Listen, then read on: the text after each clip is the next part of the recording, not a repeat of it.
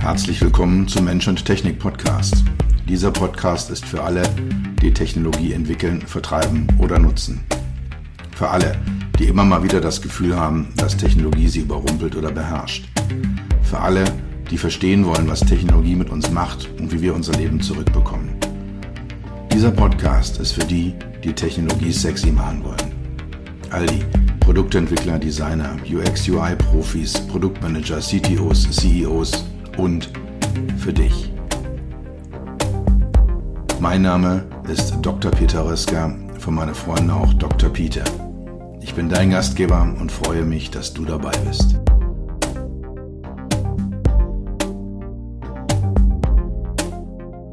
Ich äh, liebe es zu reisen. Ich liebe andere Kulturen zu erleben, andere Länder, Landschaften zu sehen, anderes Essen zu essen und auch mit Menschen in anderen Kulturkreisen zusammenzuarbeiten, zusammenzukommen und auch zusammen zu feiern. Das ist für mich eigentlich so, ja, der wichtigste Grund zu reisen, diese anderen Kulturen zu sehen. Und ich hoffe, dass das bald wieder funktionieren wird, auch weltweit. Meine, die USA werden dieser Tage wohl wieder ein wenig ihre Grenzen öffnen, sodass man dorthin kommt.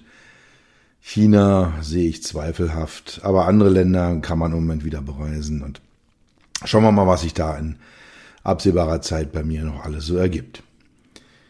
Der Hauptgrund oder zumindest einer der wichtigsten Gründe, warum ich so gerne unterwegs bin, ist durch die Konfrontation mit anderen Kulturen, mit Menschen, die Dinge anders machen, anders tun, anders denken, anders entscheiden, wird äh, Selbstverständliches in Frage gestellt. Also das, was ich als, als selbstverständlich annehme, wo ich sage, ja, das ist, ist einfach so, völlig unhinterfragt wird plötzlich, wenn Menschen das woanders anders machen, hinterfragt. Also das ist so eine Art, äh, ja, Reisen erlaubt das, das Lernen durch Reflexion, durch, durch, äh, dadurch, dass ich mein eigenes Verhalten reflektiere an dem, was ich dort sehe und umgekehrt genauso.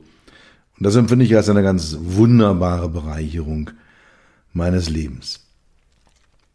Man muss da so ein bisschen aufpassen. Ich war sehr viel unterwegs bei meinem beruflichen auch, bin auch sehr viel beruflich unterwegs da bewegt man sich gerne so in der Blase des, des der Business Trips, äh, die, die Blase der Geschäftsreisenden, die sehr angenehm ist, weil sie sehr, sehr gut optimiert ist auf so ein ja, effizientes Reisen, Ankommen, Erledigen von Aufgaben und wieder abreisen.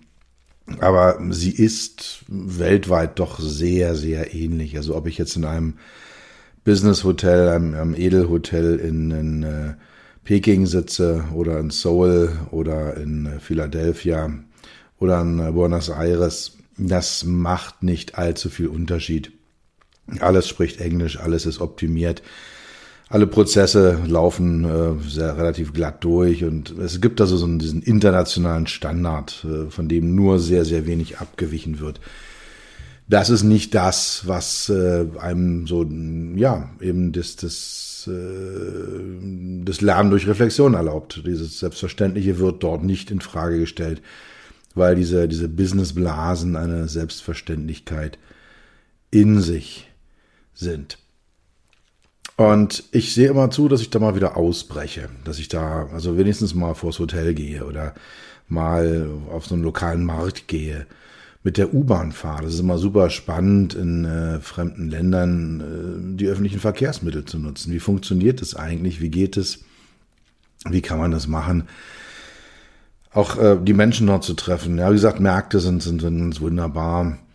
Äh, auch mal äh, essen, essen gehen in Imbissen oder in äh, ja, Lokalitäten, die jetzt nicht diesen, diesem globalen Standard entsprechen, die jetzt auch nicht zu einer großen Kette gehören sondern äh, ja, so ganz normale Läden, also in Shanghai bei meinem Klienten um die Ecke gibt es äh, den Noodle Place äh, und wenn wir dann alle von der Kantine genug haben, dann gehen wir einmal die Woche in diesen Noodle Place, wo dann halt eben wirklich äh, ja so Nudelsuppen gereicht werden, die wohl, wie meine meine Kontaktpartner sagen, meine Freunde dort sagen, sehr sehr original sind. Also das mache ich immer sehr sehr gerne und Das mal so einleitend als ein paar Worte zum Thema, wie ich äh, ja zur Kultur stehe, unterschiedlichen Kulturen stehe und, und wie ich da so mache.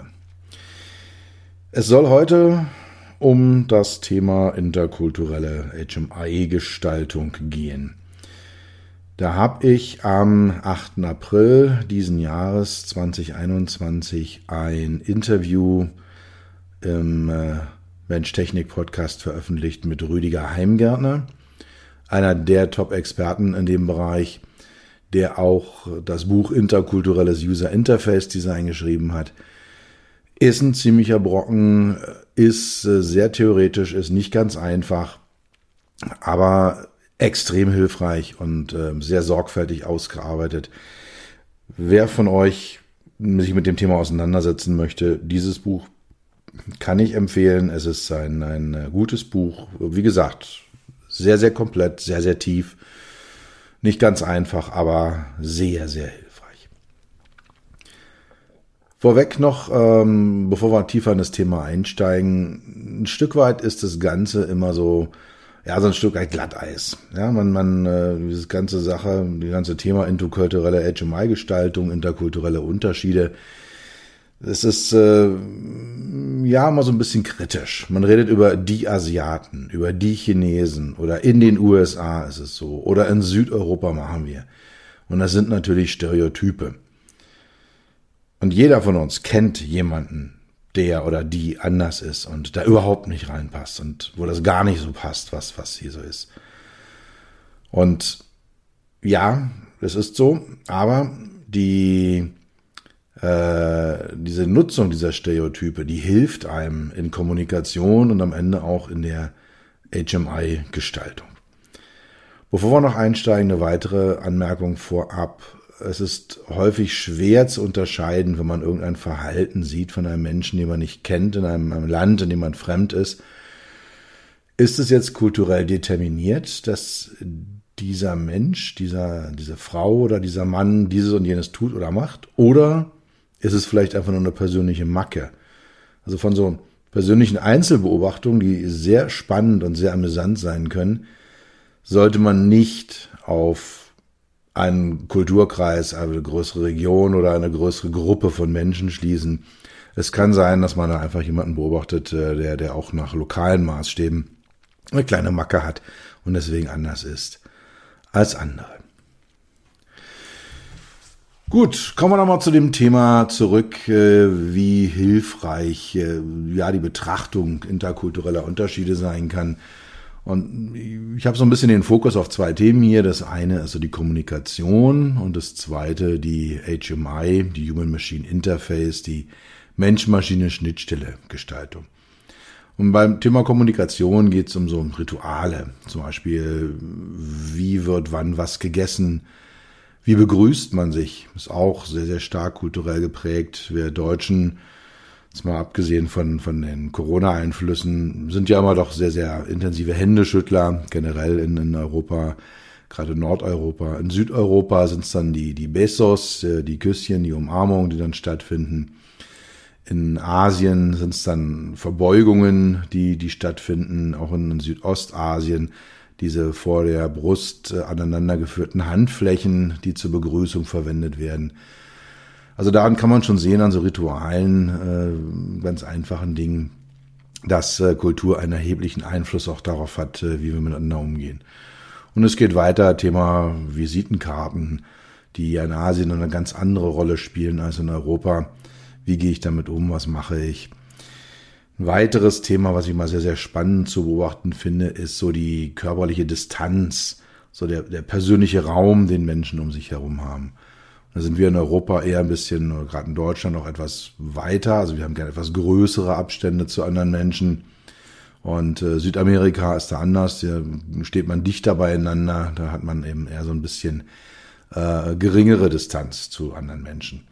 Es ist mal schön zu sehen, wenn dann zwei Leute, die sich dessen nicht bewusst sind, dass es kulturelle Unterschiede in diesem Bereich gibt, wenn man die dann äh, sieht, wie der eine, der eine geringere Distanz akzeptiert, immer dichter an den anderen ranrückt, der macht dann einen Schritt zurück und dann geht der andere wieder hinterher. Das, das wird auch häufig als Konferenztango bezeichnet, so dass dann halt eben die Menschen äh, ja, wie gesagt, äh, jeder hat so seine körperliche Distanz, in der er sich wohlfühlt, wenn er mit dem anderen spricht. Und wenn die unterschiedlich sind aufgrund kultureller Prägungen, dann kann das halt eben zu ganz witzigen Effekten führen.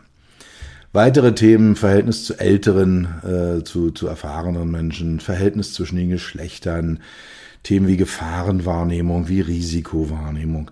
Alles das sind Dinge, die äh, sehr, sehr, sehr stark kulturell geprägt sind und sich sehr, sehr, stark unterscheiden zwischen, zwischen einzelnen Ländern und Regionen auf der Welt. Und dann, äh, ja, das Thema HMI-Gestaltung, Thema Gesten, das Thema Einheiten, Formate, Schriften, Farbkonnotationen, insgesamt Design, Ästhetik. Also das sind so Themen, die auch sehr, sehr stark kulturell determiniert sind. Da kommen wir nachher aber nochmal im Einzelnen drauf, was da wie, wo äh, in der Welt gilt. Um die Einleitung so zum, zum, zum Ende zu bringen, um da mal eine Zusammenfassung zu machen, es gibt äh, vom Gerd Hofstede und es ist das einzige Mal, dass Gerd Hofstede hier in diesem Podcast auftaucht. Das ist so einer der ganz großen Gurus des interkulturellen Verständnisses, der interkulturellen Forschung.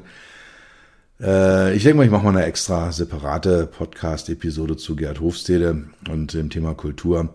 Aber hier soll er einmal zitiert werden. Er hat nämlich gesagt, Aussagen über Kultur beschreiben nicht die Realität, Sie sind alle verallgemeinert und relativ. Oder um es mit meinen Worten auszudrücken, Kultur und kulturelle Unterschiede sind relevant, sie spielen eine Rolle, sie haben einen Einfluss, aber sie sollten nicht trennen, sondern das Wissen darüber sollte uns alle zusammenführen. Jetzt habe ich schon hier einige Minuten über das Thema Kultur geredet, ohne es genauer äh, zu definieren. Und ich habe jetzt schon so implizit immer so ein bisschen den Begriff Kultur als ähm, regionale Prägung gesehen. Also die asiatische Kultur gegen die amerikanische, gegen die afrikanische, gegen die südamerikanische. Ähm, das ist äh, sicher richtig.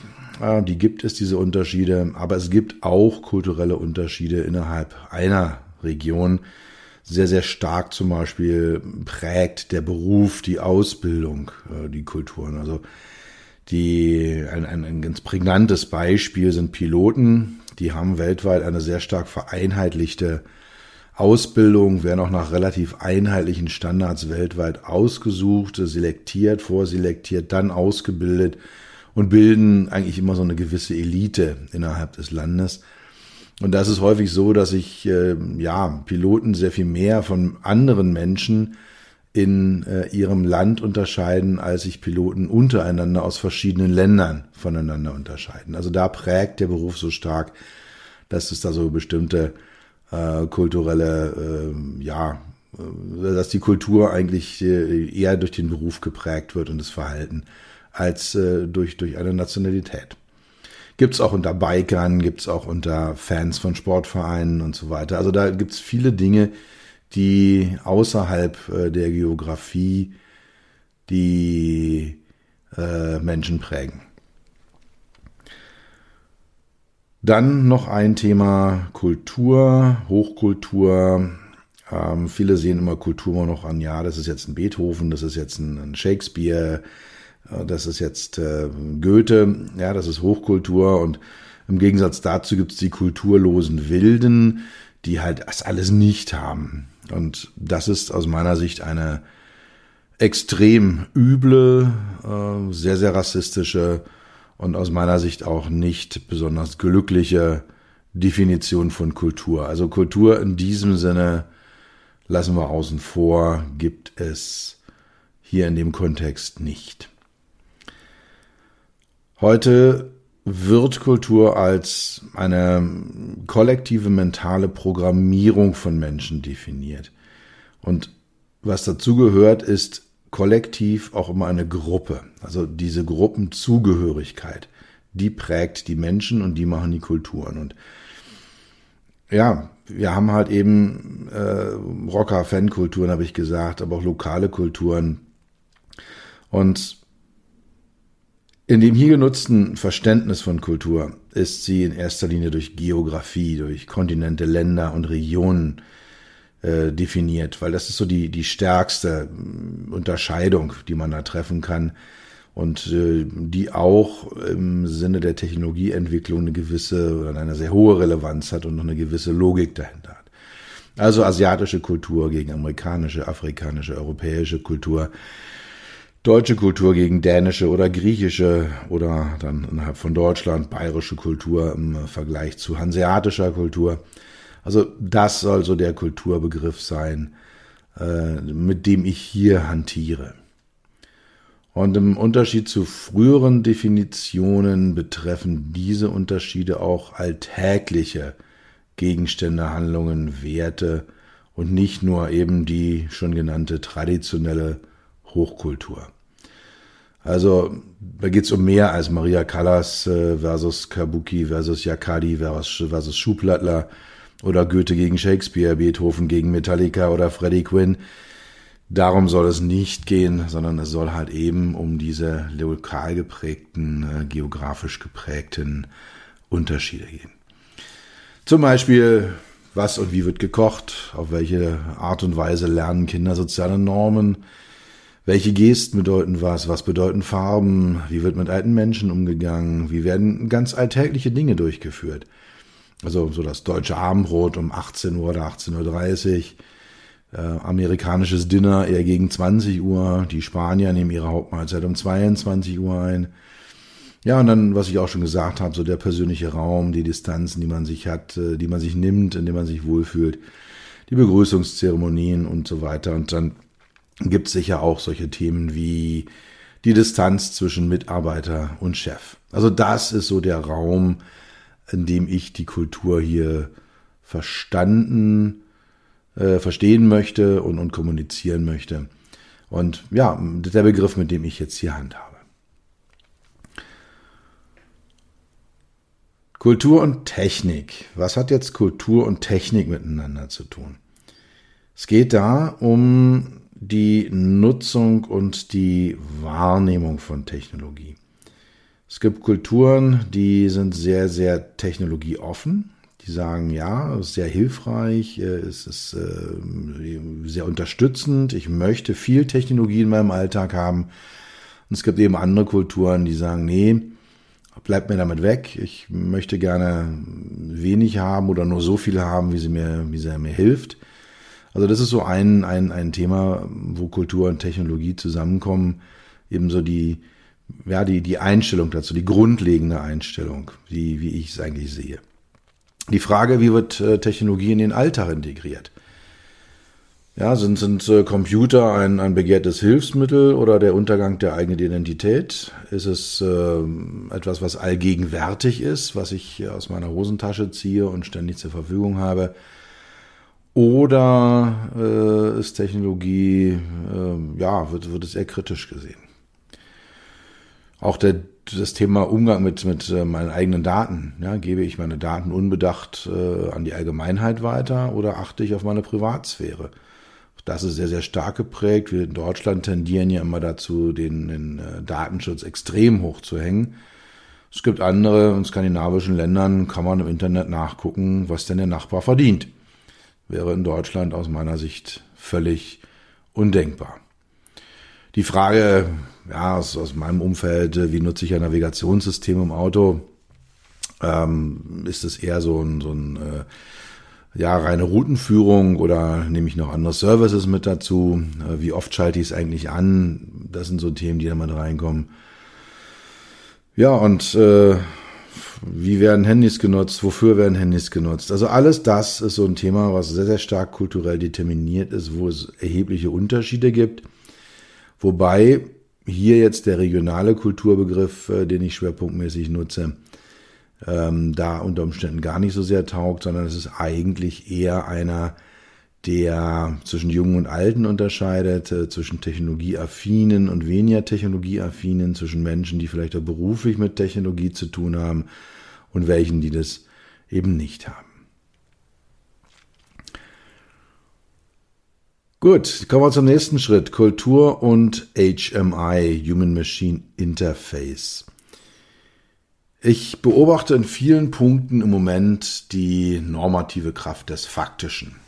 Es gibt so, ja, aus meiner Sicht drei große Betriebssysteme, drei große Welten, in denen wir uns bewegen. Apple, Android und, und Windows.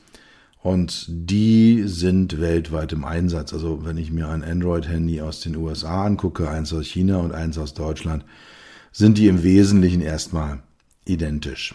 Gilt für Apple und Windows ganz genauso. Und das hat natürlich auch nachgewiesenermaßen einen einheitlichen oder einen vereinheitlichenden Einfluss. Also weltweit werden bestimmte Unterschiede durch diese Vorgaben der amerikanischen Internet- und äh, Elektronikgiganten äh, werden, werden diese, diese Unterschiede geringer gemacht. Aber es wird auch weiterhin Unterschiede geben, vielleicht auch eher jenseits der Consumer-Geräte, sondern mehr im Bereich der professionellen Geräte oder der Dinge, die in äh, kritischen Kontexten genutzt werden findet eine, eine Lokalisierung statt, also eine Anpassung an die lokalen Gegebenheiten, an die, ja, eben die, die lokale Kultur, die dort stattfindet. Und wenn man sich dann äh, vor Augen führt, dass technologische Artefakte wie Autos global verkauft werden und auf der anderen Seite es immer mehr lokale Entwicklungszentren gibt, also es gibt zum Beispiel von, von chinesischen Autoherstellern in Deutschland Entwicklungszentren, von japanischen gibt's die auch. Es gibt äh, US-amerikanische äh, Entwicklungszentren der großen japanischen Hersteller. Es gibt äh, von den deutschen Premium-Herstellern lokale Entwicklungszentren in China. Also daran kann man schon erkennen, dass äh, man erkannt hat, dass man Technologie jetzt nicht irgendwo in einem lokalen Elfenbeinturm entwickelt, und die dann global einfach eins zu eins ausrollt, sondern dass eben die kulturellen Unterschiede aufgenommen, aufgesaugt werden sollen und realisiert werden sollen in den äh, Produkten, die dann weltweit ausgerollt werden. Also die lokalen Märkte optimal abdecken mit entsprechenden Lösungen, die lokal angepasst werden. Und da geht es um so Themen wie lokale Use Cases. Also der, der Transport eines äh, erschossenen Rehs spielt in einer Stadt in äh, Deutschland eine eher untergeordnete Rolle, auf dem Land in den USA aber eine unter Umständen ganz erhebliche oder auch in Afrika oder in Südamerika. Es sind aber auch solche Dinge wie persönliche Präferenzen oder wie Nutzungskontexte, die da entsprechend durch die lokalen äh, Entwicklungszentren abgefangen werden und sich dann auch in interkulturellen Unterschieden niederschlagen. Ein konkretes Beispiel jetzt auch aus, dem, aus der Automobilindustrie. Es gibt Langversionen von nahezu allen Limousinen deutscher Hersteller für den chinesischen Markt. Bei uns sind diese verlängerten äh, Fahrzeuge kaum noch vorhanden. Da gibt's von den Oberklasse-Autos immer mal wieder eine Langversion, die man sieht. Aber jetzt ein, ein äh, Audi A4 zum Beispiel, um nur irgendein Auto zu nehmen, äh, in einer langen Version zu haben, das ist in Deutschland nicht vorstellbar. Das ist äh, in China durchaus und durchum üblich und normal, weil dort noch sehr viel mit Chauffeuren gefahren wird. Also wir kaufen uns ein Auto, um selber zu fahren. In China gibt es noch sehr viele Menschen, die kaufen sich das Auto, um sich darin fahren zu lassen. Und dann machen natürlich Langversionen einen, einen erheblichen Sinn, weil derjenige dann hinten sitzt, der das Auto bezahlt hat und der möchte dann entsprechend auch ein bisschen mehr Beinfreiheit haben. Die Einflüsse der Lokalisierung findet auf unterschiedlichsten Ebenen statt. Und äh, ich habe jetzt mal hier drei rausgenommen, die ästhetische, die politisch-religiöse und die im weitesten Sinne linguistische Ebene. Es gibt da noch eine technische Ebene, da möchte ich jetzt nicht tiefer drauf einsteigen. Aber diese vier, ästhetisch, politisch, religiös, linguistisch und technisch, sind es im Wesentlichen, auf denen man sich dort bewegt. Und ästhetisch, ja, es geht ums Aussehen. Wie sieht denn ein entsprechendes äh, Objekt aus? Äh, wie sieht denn so eine, so eine Navi-HMI aus? Wie sieht denn so eine App-HMI aus? Da geht es auch so um, um Stimmungen, äh, die da aufgefangen werden. Sehr viel hat das auch mit dem Thema Farben zu tun. Also Farben sind immer mit bestimmten oder häufig mit bestimmten Bedeutungen konnotiert äh, und dann anschließend dann auch mit entsprechenden Emotionen, die an diesen Bedeutungen dranhängen. Und diese Verbindung zwischen diesen, also zwischen Farbe und, und Bedeutung, das ist in allermeisten Fällen eine rein künstliche. Die ist irgendwann mal festgelegt worden. Die hat sich vielleicht aufgrund irgendwelcher Gegebenheiten mal herausgebildet, ist aber eigentlich weitgehend entkoppelt. Also in manchen Dingen kann man sich noch nachvollziehen, sagen, ja, dass diese Farbe mit jener Bedeutung zusammenhängt, okay. Aber all das, das, was wir als selbstverständlich nehmen, ist äh, eigentlich künstlich erzeugt. Ein Beispiel, Farbe Rot äh, steht ja im, äh, in unserer deutschen westlichen Welt für Gefahr, vielleicht auch für Liebe, für, für Erotik. In äh, China ist, hat Rot eine ganz andere Bedeutung. Es ist, geht eher Richtung elegant. Die Brautkleider zum Beispiel in China sind alle rot und nicht weiß wie bei uns normalerweise. Farbe Schwarz gilt äh, gerade in Deutschland immer so als elegant, als dezent, als zurückgenommen, wird in Asien fürchterlich gerne dann äh, eher als trist, als trübe, als farblos wahrgenommen. Und äh, ja, so gibt es eben unterschiedlichste Bedeutungen, die Farben haben. Das Ganze ist sehr, sehr komplex und aufs Thema Farben komme ich auch noch in den nächsten beiden Punkten mal wieder zurück. Aber das sind, äh, das ist eine ganz, ganz erhebliche Sache, wo man, wo man sehr, sehr aufpassen muss, dass man da nicht sein eigenes Verständnis, Rot gleich Gefahr, weltweit ausrollt.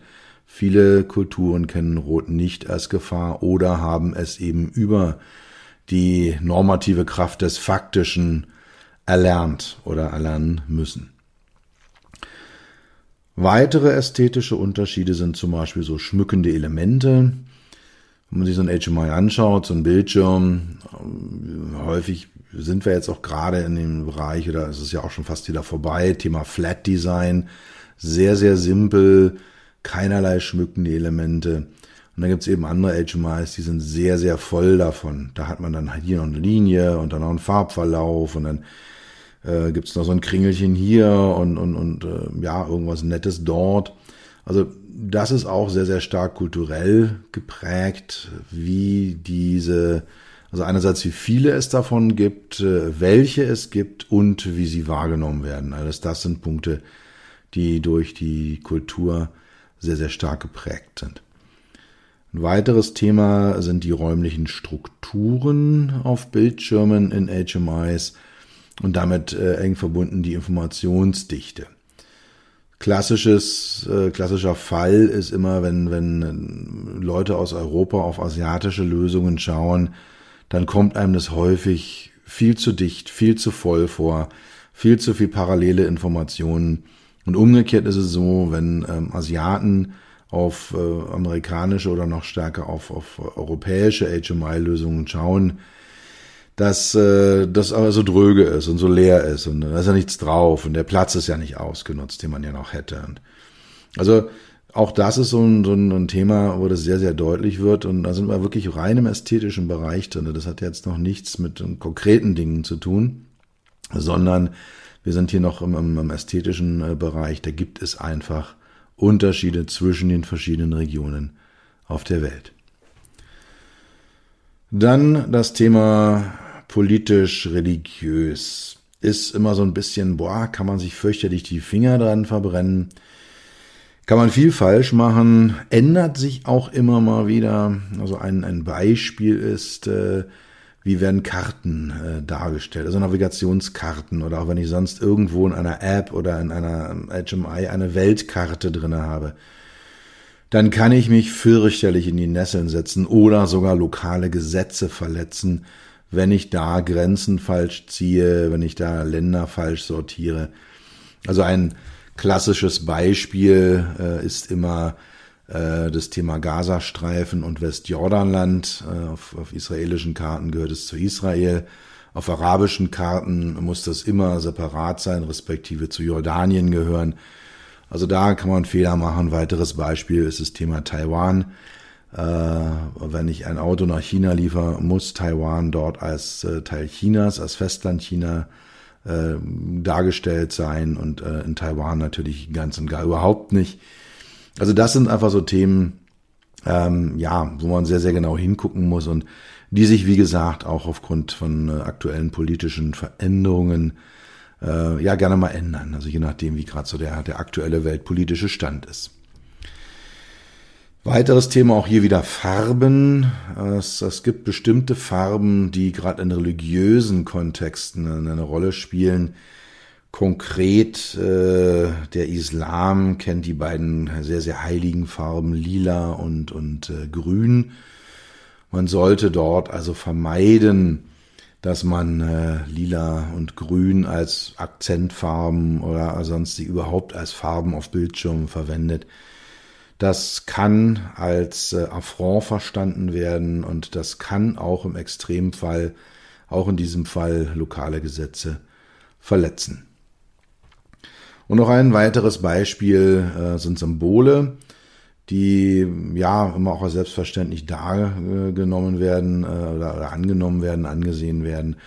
Wir haben verschiedene Symbole, Kreise, Kreuze. Ähm, ja, auch das, das christliche Kreuz äh, ist es so ein Symbol was äh, vielfach sehr, sehr kritisch gesehen wird.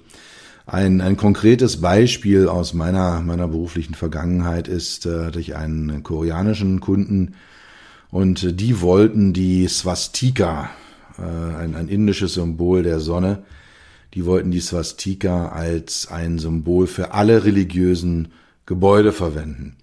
Jetzt kann man sagen, ja, so ein Sonnensymbol ist ja weitgehend harmlos. Das Problem ist, dass dieses Swastika aussieht äh, wie ein Hakenkreuz. Und das wäre natürlich fatal, wenn ich jetzt äh, in einem, einem Land an einer äh, Synagoge vorbeifahre und darüber schwebt ein Hakenkreuz. Also, dass das religiöse Gefühle zutiefst verletzen kann und, und zu erheblicher Irritation führen kann, ist, denke ich, mehr als offensichtlich und mehr als deutlich.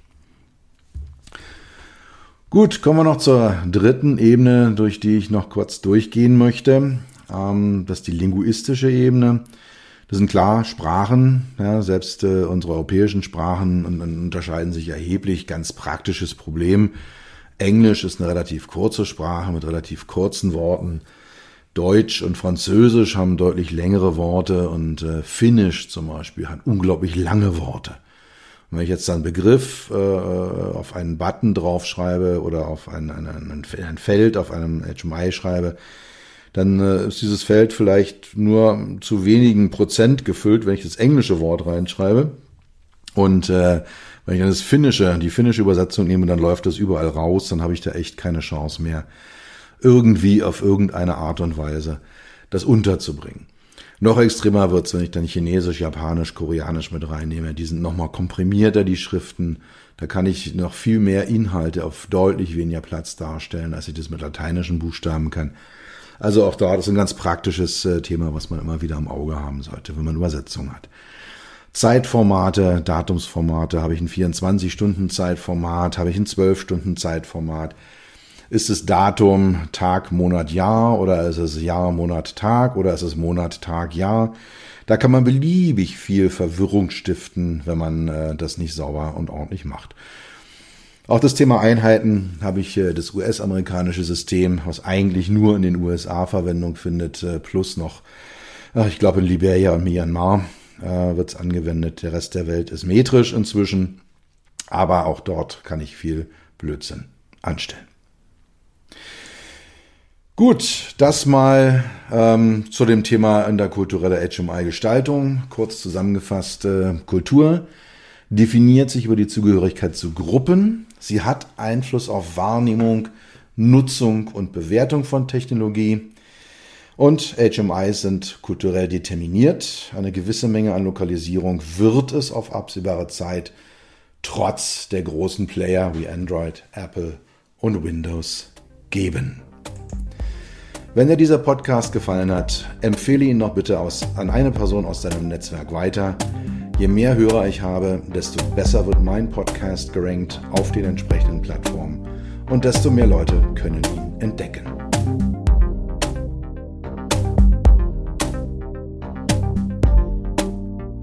Das war es für heute.